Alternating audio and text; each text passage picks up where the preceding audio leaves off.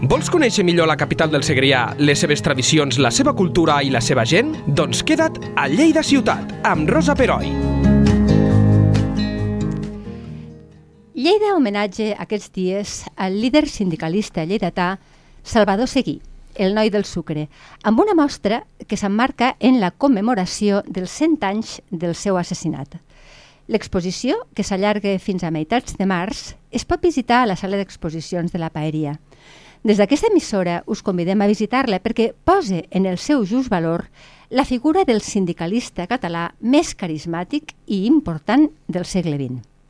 Per conèixer millor Salvador Seguí, tenim amb nosaltres, i ens agrada molt, el comissari de l'exposició, Iago Blasi. Iago, benvingut i moltíssimes gràcies. Bon dia. Gràcies, Rosa. Gràcies per convidar-me. I tant, eh, un plaer.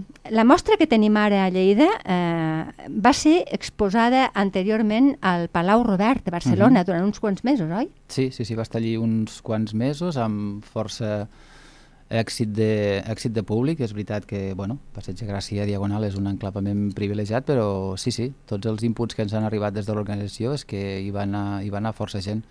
Vale. Les crítiques han estat força bones, sí. Van ser bones. Mhm. I ara, ara la tenim aquí, aquí a Lleida.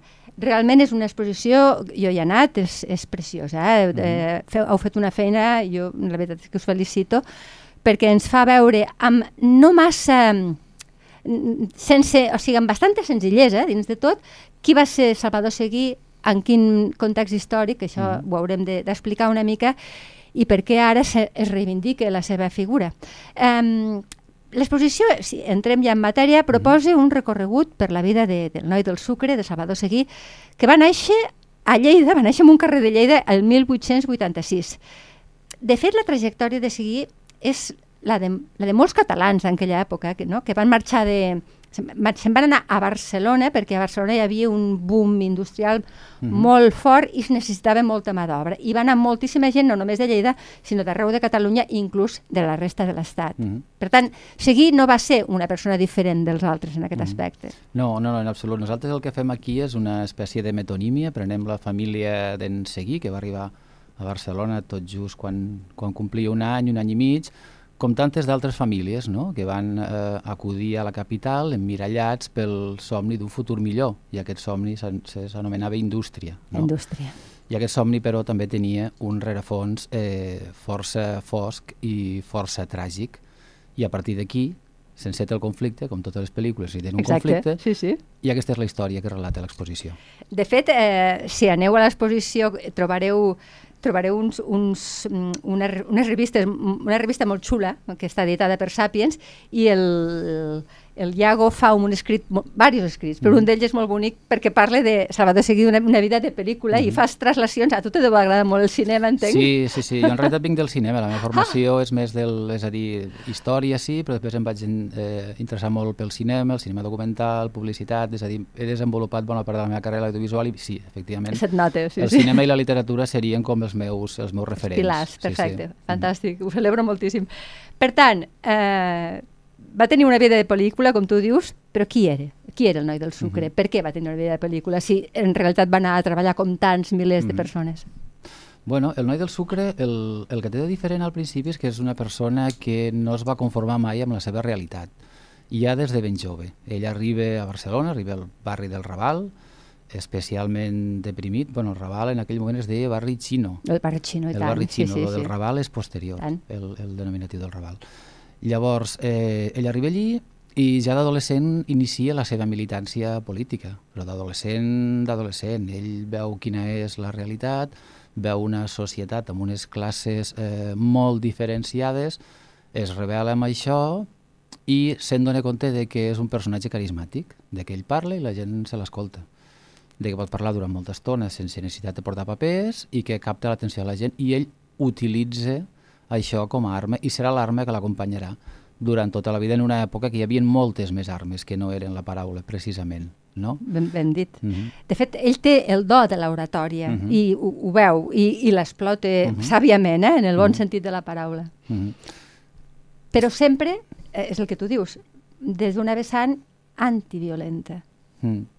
Que no era, que no era fàcil, que, que, que no era fàcil. Ara, és a dir, tampoc no, no convé eh, ara santificar Salvador Seguí, és una època on la violència sí que estava present als carrers, no podem certificar que no prengués part de cap acte uh -huh. violent, però és veritat que no els va defensar mai, si més no d'una manera pública. Al contrari, considerava fins i tot que era dinamita per l'adversari. No? Ah, mira. Que podia ser com una estratègia per l'adversari, en aquest cas els poders fàctics o la, o la patronal, per estigmatitzar el moviment obrer. De, no anem per aquí perquè d'alguna manera els hi estem donant la raó. No? I la repressió que patirem és multiplicarà perquè diran que nosaltres l'hem provocat. Al final és el cercle de la violència de, de tota la vida. De no? tota la vida, és mm -hmm. veritat. Tu dius, de ben jove, se n'adona del que passa, per tant, té una formació autodidacta. Ell no té estudis, eh, ni estudis no. universitaris, que jo sàpigui ni cap tipus d'estudi. No. Per una persona intel·ligent, mm i m'imagino mm que, molt es, que és, és molt esponja de tot el que està passant al seu voltant, mm i mm. s'envolta de persones que també el recolzen, no? Sí, sí, sí. Sí que se li atribueixen unes quantes lectures, és a dir, si és una persona que va fer... És a dir, no és un erudit, és, efectivament la seva formació era autodidacta, però uh -huh. sí que cita alguns autors, eh, pues, alguns autors socialistes, Bakunin, per sí. exemple, així com, com molt de l'època, és a dir, sí que s'impregna ell de la cultura proletària del moment, però la seva formació és el boca-orella, és el, de ben petit és el, és el cafè, és la conversa amb Exacte. els obrers, és la conversa política amb altres companys, és la dissidència i és la confrontació política amb els adversaris i amb els que no són tan adversaris. El matís, eh, la discussió, l'opinar diferent, i ell diguem que es bregue en aquest ambient, no? I aquest és l'ambient que, el, que el forma com a persona i com a polític. Exacte. Perquè, clar, ell arriba a Barcelona i quan comença la seva vida laboral, que començaven pobrets, que eren nens gairebé, de, mm -hmm. eren nadons, i això en parlarem, mm -hmm. però les condicions obreres, obreres, tu has apuntat, eren molt dolentes, és una Barcelona molt pobra, les desigualtats socials són evidents, hi ha treball infantil, explotació, pobresa, molta violència estructural. El pistolerisme sortirà una mica més endavant, però no trigarà gaire Eh, la mitjana de vida d'un obrer, això està dit per la, la, la historiadora Teresa Avelló, uh mhm. -huh. la mitjana estem parlant de començaments del segle XX, eh? no de la prehistòria. Mm. Mitjans d'un obrer és de 30 o 35 anys, perquè mm. veiem la salubritat eh? en la qual pobres es movien. A vegades els nens i les nenes treballaven només per un entrepà. Um, clar, ell veu tot això i Ah, en aquest, en aquest context històric esclata la Primera Guerra Mundial. Ell tampoc, mm. eh, ell també eh, està amatent a tot el que li mm. està passant a Europa en aquell moment, mm. la, la, també la Revolució Russa. Aleshores, ell comença, diguéssim, a erigir-se, mm, suposo que per una qüestió ja de principis personals, mm. amb un líder gairebé sense adonar-se'n, no? Sí, i, i, i tot això neix també d'una contradicció que tu has abans la paraula clau, no? És a dir, una Barcelona paupèrrima. Uh -huh. Era una Barcelona paupèrrima però no per tothom. Ja. Però no per tothom. És a dir, eh, responia amb aquella frase típica de que eh, la economia va bé, però la gent li va malament. I fruit justament d'això que citaves ara, de la Primera Guerra Mundial, Espanya era un país neutral, sí. amb la qual hi havia una escassedat de manufactures a bona part d'Europa que es fabricaven aquí. Per això les fàbriques tenien moltíssima feina i rebien moltíssims encàrrecs. El que passa és que aquesta riquesa després no baixava. És a dir, se, no es revertia. No es revertia. Mm, una inflació... Hi ha una inflació super... sí, no? brutal. Bueno, com, ara també déu nhi la que tenim, sí. no? però allò segurament era pitjor. Una inflació, sous baixos, lloguers cars, Clar. és a dir, un panorama que ens resulta sospitosament familiar. Sí, això parlarem, eh? D'altra banda, no?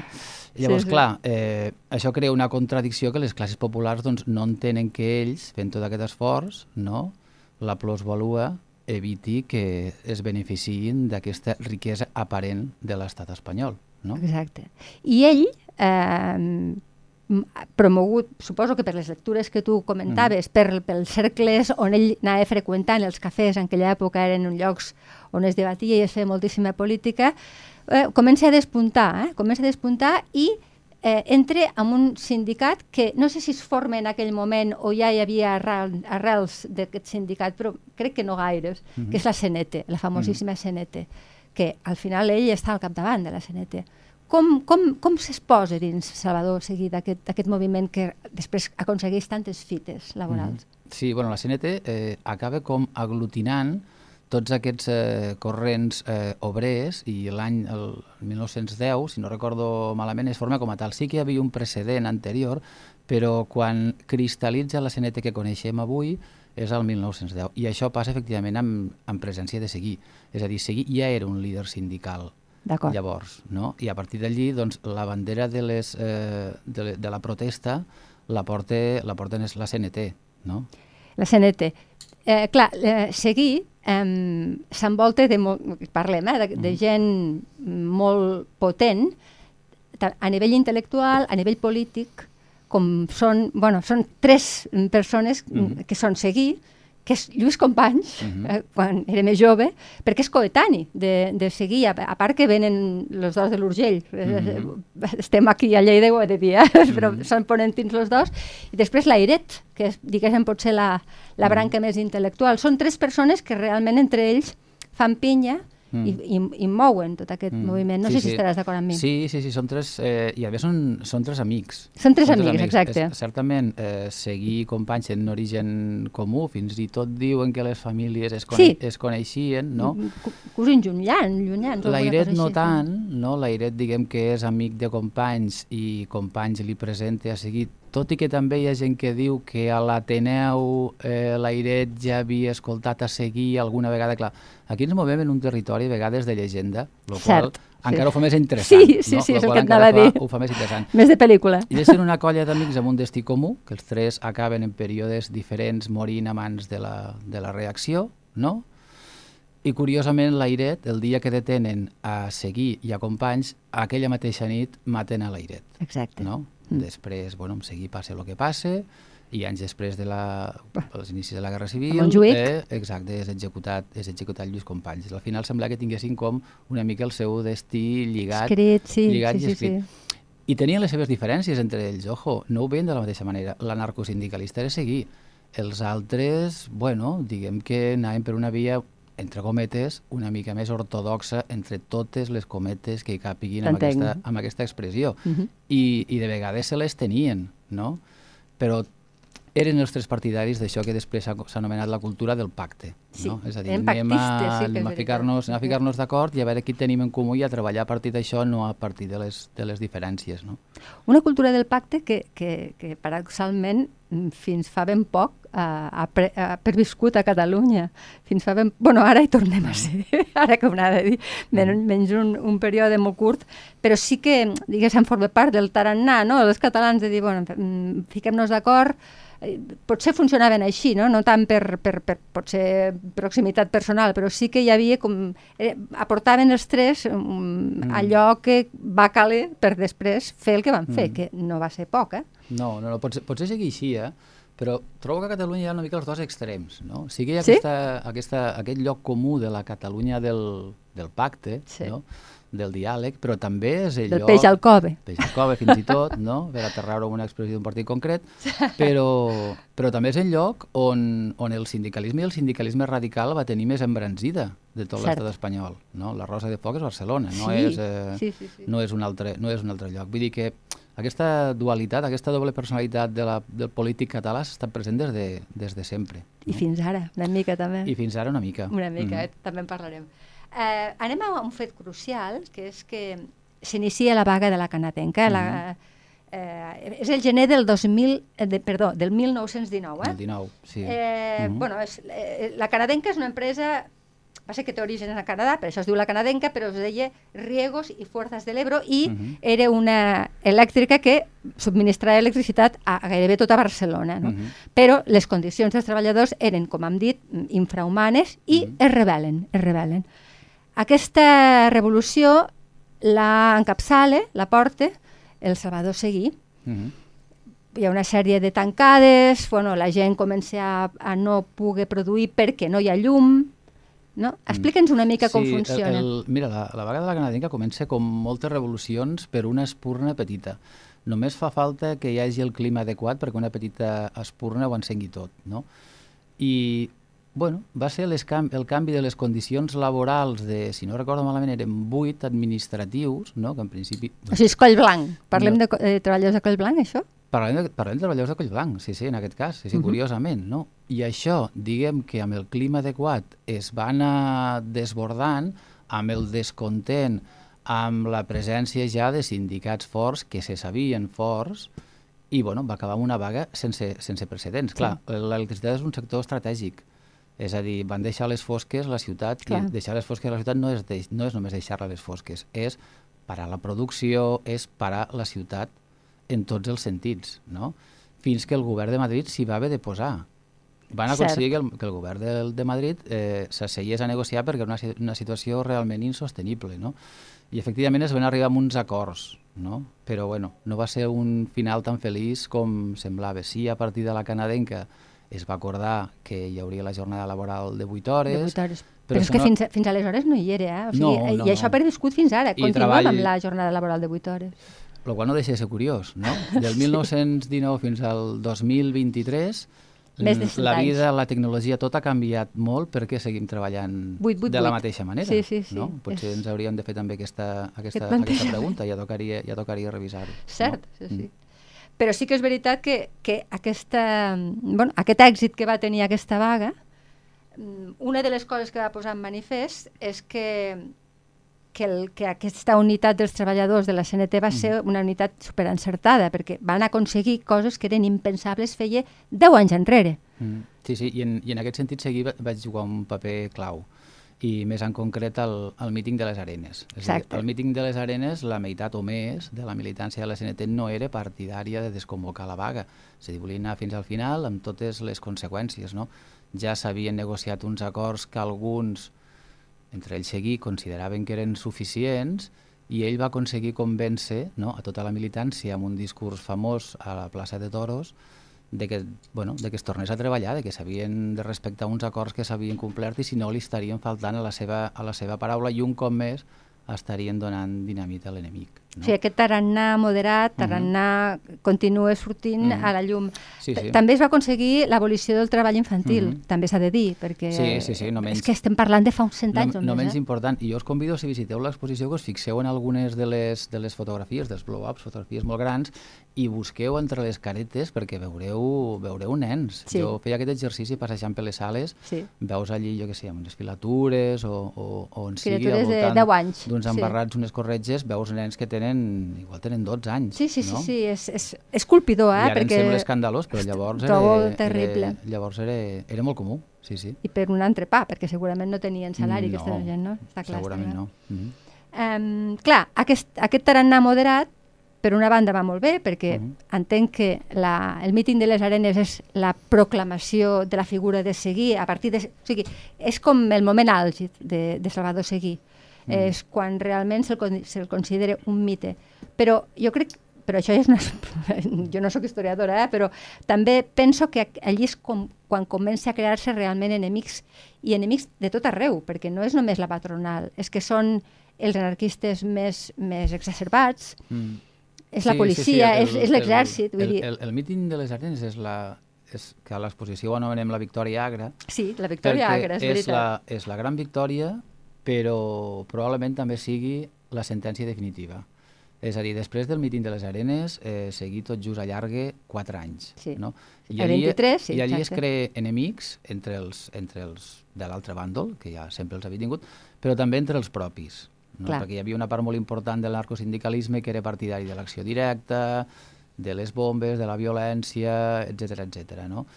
I poc després, de fet, el mateix eh, 19, eh, surt el sindicat lliure, Exacte. comença el pistolerisme o són els anys de plom del pistolerisme fins al 23-24, on cada dia hi ha morts, arriba un moment que ja és molt difícil saber qui ha matat a qui, sí. perquè hi ha foc amic, de repent eh, mates amb aquest perquè es pensin que... És, és a dir, una guerra bruta amb, amb, amb, totes, amb totes les paraules. I... És una pel·lícula del Capone, eh? Sí, sí, bueno, era, durant uns anys aquí es va... Bueno, aquí, allà... sí, Barcelona. allà deien eh, que era una mena de Chicago, és a Chicago. dir, perquè era com aquest caldo de cultiu, no?, fruit en bona mesura de la Primera Guerra Mundial, i aquí van a parar un munt de gent traficants, espies, Clar. contraespies, intel·lectuals, artistes que es bellugaven pels baixos fons de la ciutat fent els seus negocis, no? el qual feia la ciutat força més interessant però força més perillosa. Perillosíssima. I després, clar, Barcelona estava plena de gent que tenia una arma, la sabia utilitzar i estava esperant un encàrrec, meva, no? clar. I això, i això, i això això, i això va ser, això va ser letal.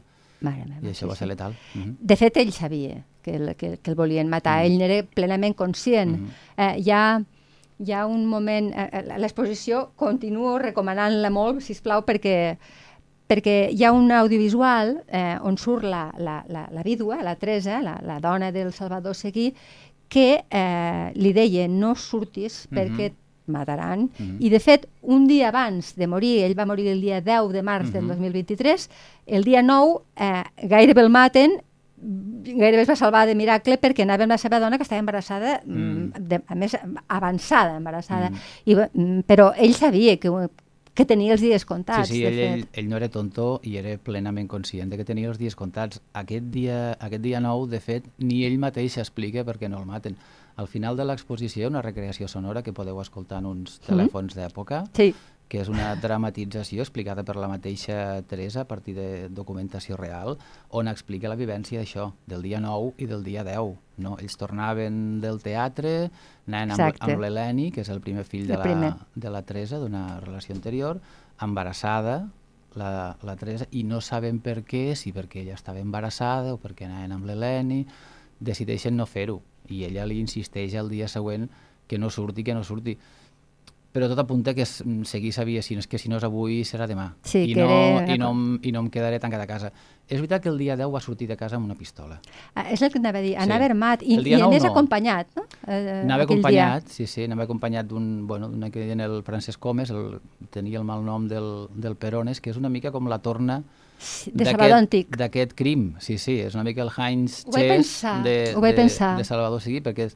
bueno, va ser una víctima col·lateral, en aquest, en aquest cas era també un anarquista, era un company de militància, etc. però se n'ha fet molt poc ressò no? de la mort d'en de la mort d'en Perones. De fet, quan, és a dir, el cadàver del Seguí el van enterrar eh, clandestinament per evitar, per evitar disturbis.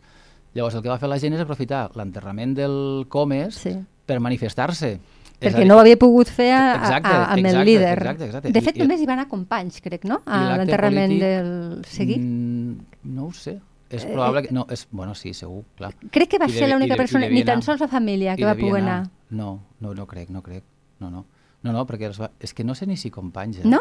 Potser no, sé eh? Potser- companys, potser el errada. van, el van enterrar, el van enterrar gairebé d'una manera clandestina. Mare meva. Si se recorda una foto del cadàver allí al, al clínic, Sí, que està, llavors- la foto es pot veure, eh? Llavors sí. es feien les fotos sense cap tipus de Sí, sí. pudor allí amb el cadàver una i angúnia, només sí. faltava els metges rient, no? Sí, sí, Sí, sí. sí, amb això hem avançat una mica, amb la delicadesa.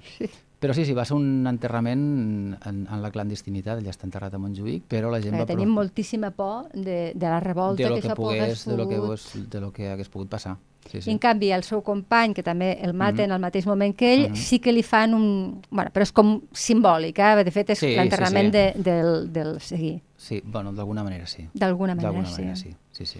També hi ha una altra, una altra filmació de l'època, del 77, crec que la Frederica Montseny parla Mhm. del seguir. També és, ella és coetània, també. Ella va ser la Mhm. primera dona ministra, crec, de... de... Va ser la primera dona ministra i va ser la primera que va fer un avantprojecte de llei de l'avortament.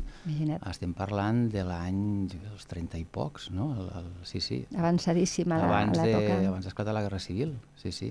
Molt poc abans d'esclatar la Guerra Civil. Li va, li va durar poc el Ministeri, també és veritat. Ja. Però bueno, Federica Montseny, un, un cervell privilegiat. Vull dir, si escolteu la entrevista És una meravella. ja us en donareu compte, sí, sí, és un, un cervell privilegiat, una persona formadíssima, intel·ligent.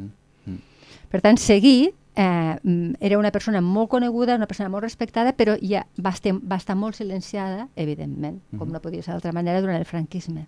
Mm. I ara es torna a recuperar una mica el, el seu llegat, Mm. però, però sí, hi havia un silenci, va haver un silenci mm, gairebé amenaçant, no? Mm. És dir, no, no, no en parleu d'aquesta Sí, persona. ha anat, ha anat i ha vingut molt Sí, la seva, la seva memòria, no?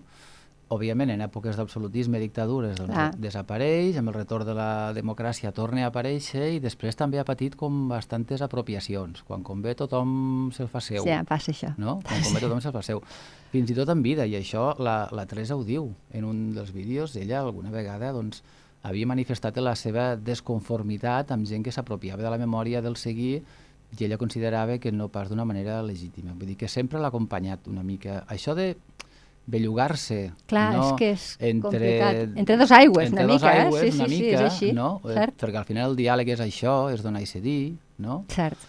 Va fer, doncs, eh, que el rebutgessin del seu bàndol de l'altre i que l'estimessin del seu bàndol de l'altre segons d'on bufava, bufava el vent. Sí, sí. De totes maneres, si alguna cosa no se li pot discutir en aquest home va ser el valor fi fins al Mhm. final que va tenir, perquè ell va continuar fent vida normal i inclús la seva dona ho diu, no? que, que no el va veure mai defallir, inclús quan sabia que li quedaven amb Mm. perdó l'expressió de per- dos Mm. TNs, no? És que, Mm. pobre home, ho sabia i va continuar. Tenia 36 anys, era Mm. joveníssim. Sí, sí, bueno, però va viure molt ràpid, eh? Sí, sí. Dir, em, És com si n'hagués viscut 80, Exacte, d'acord, seguir però- amb 19 eh, havia fet el que nosaltres no havíem fet en 40. Està clar. Vull dir que sí, 36, eh, òbviament, va morir Molt jove. molt jove, però tot el que va fer ell el llegat és eh, ingent. I, no? sí, sí, Mhm. absolutament, absolutament, i és de justícia que, que se li reconegui. També hi ha una altra cosa que em va, m'ha impressionat del que diu la, la Teresa quan l'entrevistadora li pregunta però per què li deien el noi del sucre? Mm. I ella diu, que em sé jo? No sé. Ella no ho sabia. És molt fort, eh? Ni, És la seva, molt ni la seva pròpia companya de vida Sí, no sí. sabia exactament i al final diu, diuen... Sí. És curiós, no? Eh, diuen que li agradava molt el sucre i es menjava els sucrets del, del, del cafè, no? Quan anava als cafès, allò Sí, que et portaven sucret, no? els tarronets, sí. els tarrossos se'ls se menjava. També hi ha gent que diu que com que era tan el més menut de la colla sempre, és com, aquest és el de sucre, no? Ah, això que es feia al, d'acord, al, no al, al jugar, que el Sí, més tant. No diguem que era com allò que deien tu, no, ell és de sucre, Ell és de no? sucre. El, el, el cosí petit, no? No compte. També hi ha aquesta teoria, però l'altra té, més, eh, té més predicament. Bueno, la Teresa parla més de l'altra, però és curiós que una cosa tan bàsica i fonamental Sí. encara, encara segueixi en dubte. Sí, sí, no? perquè se'l coneix com Mm. el noi del sucre, Sí. igual que com se, potser inclús més que Salvador Seguí. Eh? Sí, i És- tant, i és- tant, és sí, sí.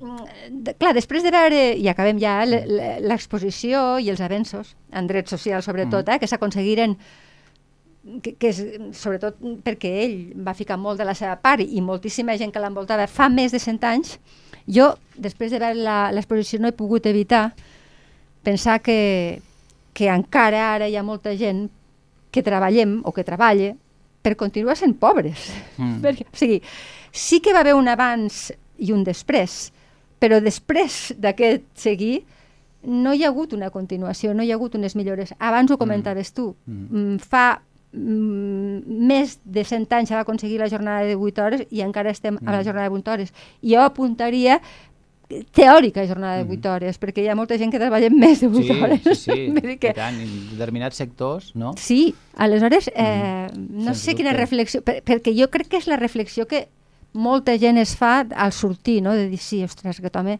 va, com molts mm, altres sindicalistes, no? eh, van arriscar la vida eh, pels seus ideals i perquè, i perquè la qualitat de vida millorés, però no, no la, el llegat seu no, no li hem tret suc, no n'hem sapigut més. Mm.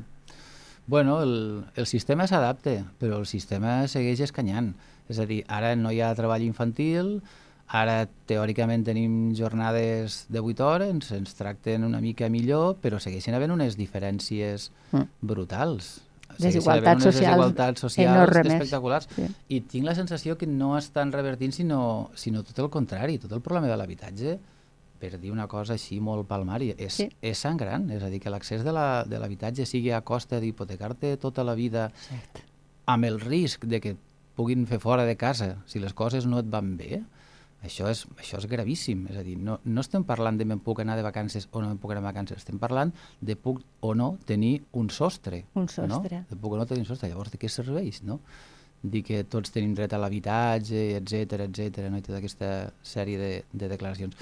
Vull dir que en l'esperit el conflicte segueix, el conflicte segueix i, i segueix viu i, i jo no veig que això vagi de canviar amb No. un... No, no, no. És, és, és trist, però no, no es veu... No hi ha un, una llumeta que ens digui no, per allí és Mhm. possible que hi hagi...